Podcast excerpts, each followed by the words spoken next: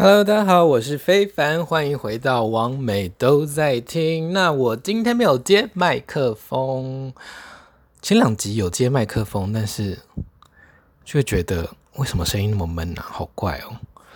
那因为我这个麦克风用了也快用了十二十集、三十集有吧，前面好像都没有这个问题，但是。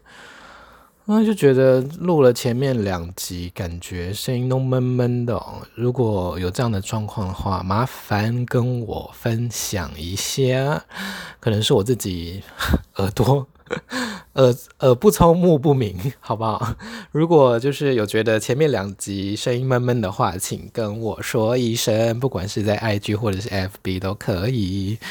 那这集我就不打算接麦克风录啦。现在的时间是二零二一年的六月五号，礼拜六的下午两点零七分，没错。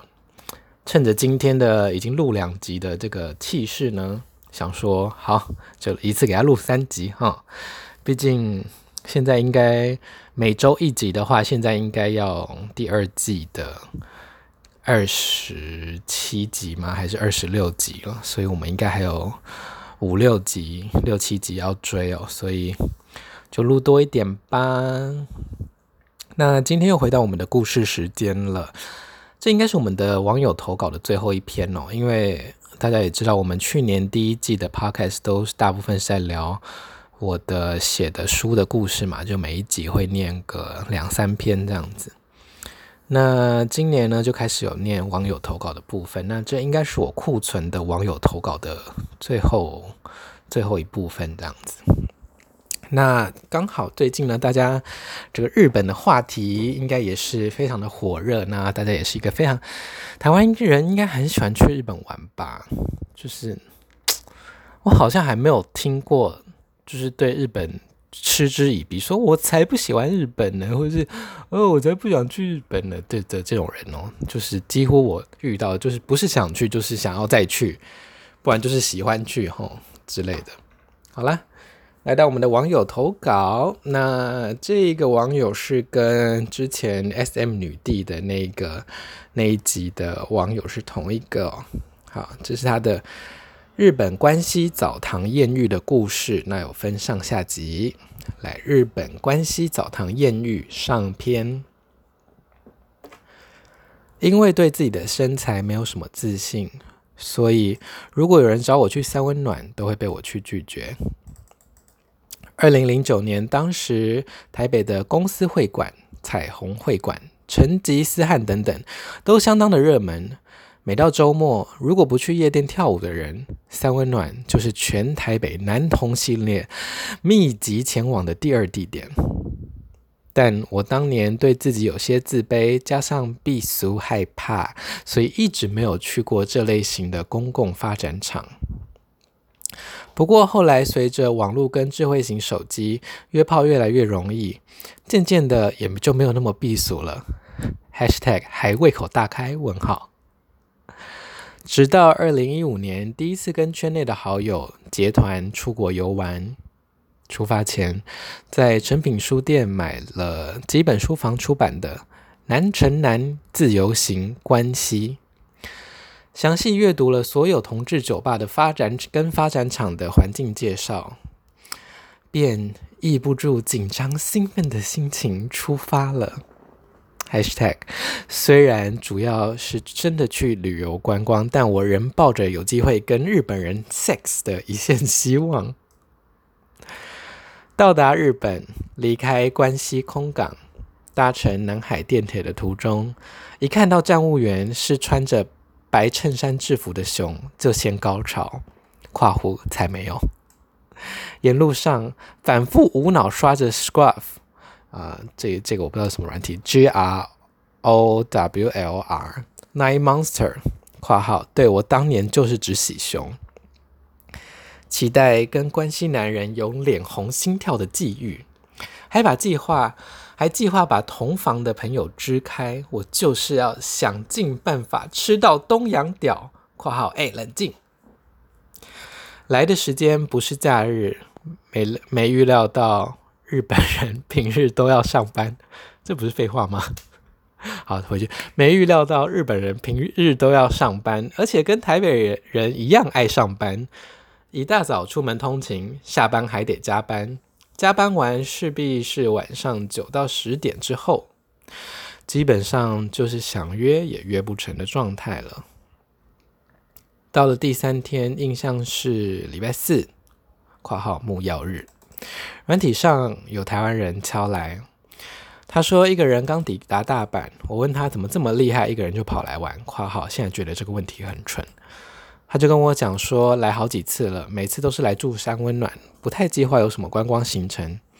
讲直接一点，就是专程来打炮，在这间三温暖住个一两天，然后再到下一个三城市的三温暖下榻，也没有大件行李。像这次他只带了一个大型背包，觉得很厉害。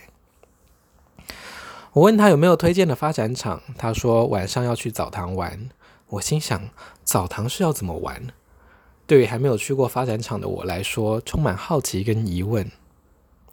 他跟我说，那不是一间同志专属的场合，但是上一次一进去就看到三个熊在淋浴间直接开干。我心想，这个画面也太刺激了吧，便直接摆明也要他跟他随行，请他带路。然后我中途跟朋友脱队，兴奋地搭车回旅馆，先洗澡换装，跟他见面。玩前玩前往那个神秘又刺激的澡堂，里面看起来是非常有年代感的装潢跟柜台。付完入场费，我跟他除外，只有两个看不出来性向的日本人穿衣服准备要离开。我问他说：“今天会不会没人？”他说：“这个时间不是热门时段，要晚一点才会比较多人。”我跟他约定好集合时间，便分开行动了。最外面的空间有两大个水池，人很少，只有几个人在默默泡汤，也没有人讲话，场面有点尴尬。我便往深处的隔间走去，经过烤箱，隔着大窗户，看到昏暗的灯光下有两个男人在口交。当下觉得画面相当冲击，但不敢一走进去一探究竟。不过，当开始见到有人在搞事，反而松了一口气。日本澡堂关西，日本关西澡堂艳遇下篇。印象中逛了两层楼，其实还真的没有什么人，大多数是老人家坐在那边看电视、喝茶、吹电风扇休息。跟我一同前来的那位，顿时也不知道跑到哪里去。我就走回一楼，往比较小的澡间去泡比较小的水池，泡了大概十来分钟吧，听到外面陆续有客人进来的声音，有一两位汤客往我这间探头进来看了看，想必对我是没有什么兴趣吧，或者不想太拥挤，看了两眼就离开了。我闭上眼睛，什么都不去想，完全是放松静止的状态泡着。后来听到周围有水声，并感觉到水波晃动。我微微的睁开单眼，是一个中年男子正踏进浴池，目测年龄大概是四十到四十五岁，脸边有一圈短胡渣，看起来很像年轻时有锻炼过，但如今步入中年发福的那种肉状形态。其实我蛮羡慕这种。哎，其实我蛮羡慕又喜欢这种胖而不肥、肉饱满又不松弛的体型哦。这句写得好绕口。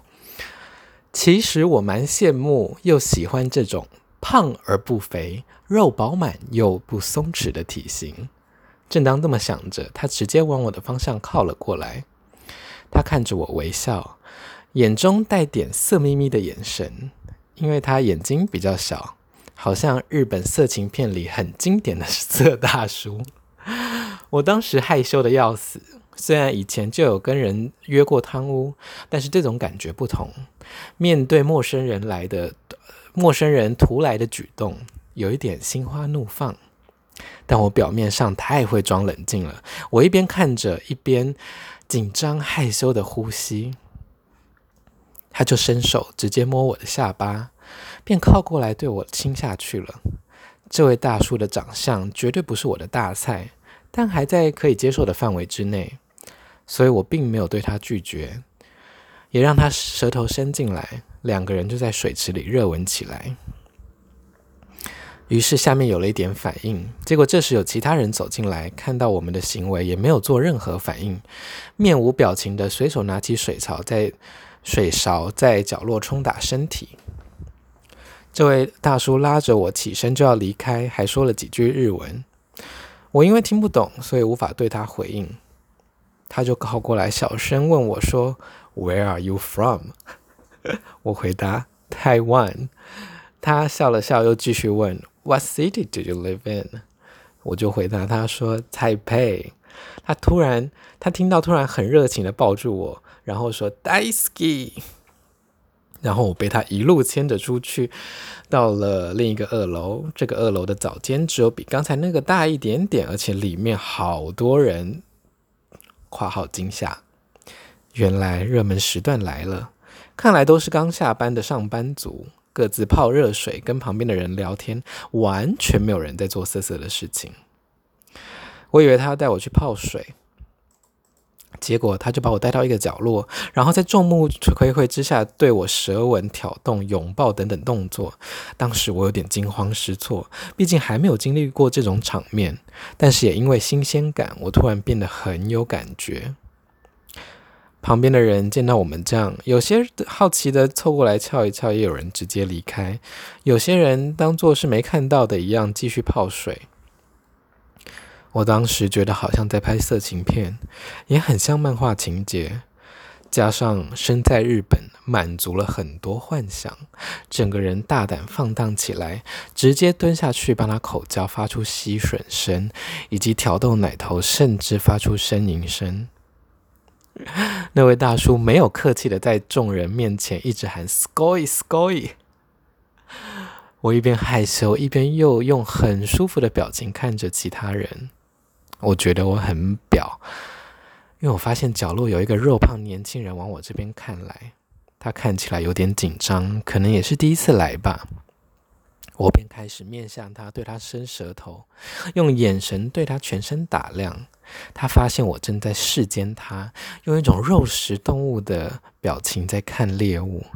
他突然发冒出很害怕的表情，便双手环抱身体离开现场了。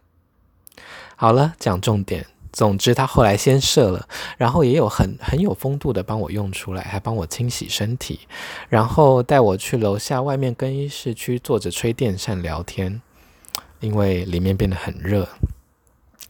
他拿出手机留下联络方式，Line 跟九怪之类的，之后就表示要离开了。他离开之后，我看距离集合还有一段时间，于是又往澡堂入内。这时段人还蛮多的。大概是晚上八点半，连外面一开始没有什么人的两大水池都泡了不少人。后来才知道有一个是电疗池，还好没有进去泡，不然一定会吓到出糗。观望了一下，大概就剩最后一个稍大间的澡堂没去了。本来只打算抱着去看看，然后就离开，去烤箱坐坐，或回到一开始的小池继续泡的念头。正推开大量蒸汽溢出的房门，一看不得了，眼前就看到一只大熊被另外一个中年男子当场啪啪啪。大熊就是电视 Z 频道深夜会播出的那种大型摔跤选手，肉量与肌肉量是百分之两百组合的饱满等级。括号干好性感，身躯很厚，长得一脸运动脸五官。不是帅的类型，但秀色可餐。他被趴得哀哀叫，干他的中年男子也吼吼吼吼的爽叫。我还在想，旁边是不是有导演跟摄影机？真的是太像在拍片了。毕竟整间澡堂灯光都还算明亮，画面一点都不隐隐约约。人数比刚刚的二楼还要多，全部都在围观看这只大熊被趴。仔细一看，看清楚，还发现那位带我一同前来的那位台湾自由客正在吸那位大熊的内内，旁边还有一些早客在打手枪。我心想，这个画面太美，不能只有围观，台湾人不能输。绕过围观人潮，走下水池并加入行列。因为我本来就不是一个一零爱好者，所以不打算跟他们一起趴大熊。我就担任一个辅助者的角色，帮他舔舔奶头、搓搓屌。而旁人也陆陆续靠过来要我舔他们、搓他们，我当下欣喜极了，简直是可遇不可求。也发现自己原来也能被很多人接受。这些年来，也许是自卑过头了。那位中年男子趴完那位大熊也没有射，便靠过来站在我身后，捏完我的奶头。那只大熊也转过身来帮我口交，内心感觉差点要升天了。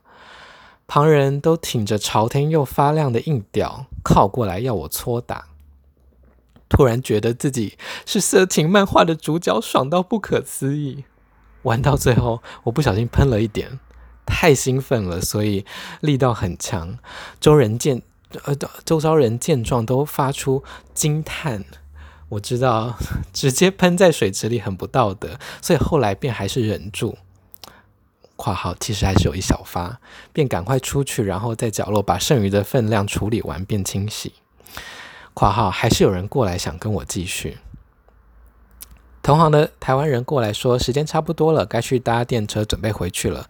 我们当下很快速的出去洗澡，然后穿上衣服离开。括号走回车站的路上几乎没人，路很黑，一个人走其实有点可怕。我觉得我这一趟就像是刘姥姥逛大观园，什么都很好玩，什么都啧啧称奇。而他表示普普，也没有射出，因为他表示今晚在北欧馆留宿，必须节省体力。括号原来是零号。我们搭上电车回到大阪，南波站跟心斋桥站便解散了。我回到旅馆之后，觉得当天的画面太挥之挥挥。啊，太过挥之不去。结果刚好有一位中国人用 Night Monster 敲来表示住楼下的商务套房，我又过去跟他玩了一会儿。最终隔天我有一种被榨干的感觉。回想，难怪他要节省体力。我想这就是一个菜鸟跟老鸟最大的差异。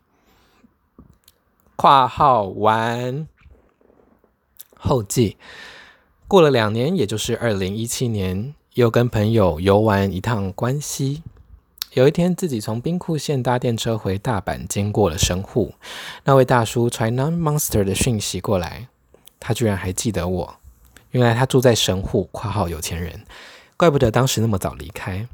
我问他有没有空见面，他说他正在上班，而且跟男朋友一起住，所以不方便（括号干被闪）。以上是我们的这个日本关西澡堂艳遇的故事。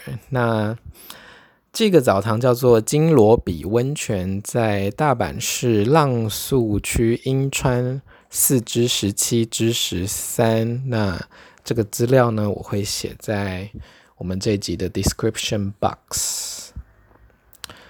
呃，我去日本的发展场玩的经验。在书里都有写，那之前 podcast 里面也有提到，就是经验不怎么样。我觉得，因为我可能也是菜鸟吧，当时就是不管在日本玩是菜鸟，跟在啊、呃、三温暖玩也是菜鸟，就是双重菜鸟。我觉得我现在去的话呢，应该是已经不同日而语，应该可以玩出一些新的高度吧。I hope so。但是我还是觉得。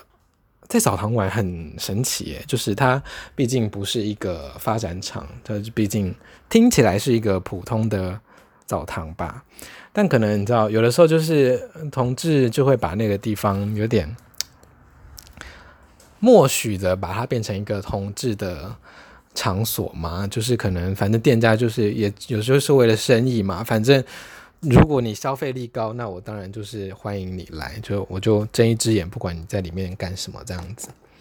Well，我猜可能是大概是这样的原因啦，所以啊、呃，听起来是蛮好玩的，我也蛮想去玩的，而且竟然都是熊诶、欸，好有趣哦！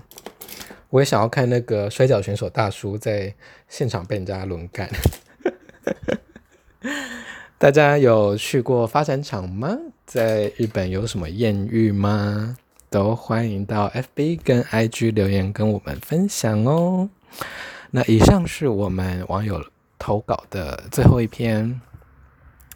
有任何怪奇的性爱、约会、感情故事吗？或者是性癖的故事吗？都欢迎投稿到我的脸书或 IG 给我，那可以帮你匿名朗读出来，在我们的 Podcast 哦。好了，以上是我们今天王美都在听的内容。我是非凡，喜欢我的频道的话，不是喜欢我的 Podcast 的话，都记得关注、分享给你的朋友。如果你是用 Apple Podcast 的话呢，都欢迎给我五颗星，还有一些评论哦。那就这样子啦，大家下次再见，拜拜。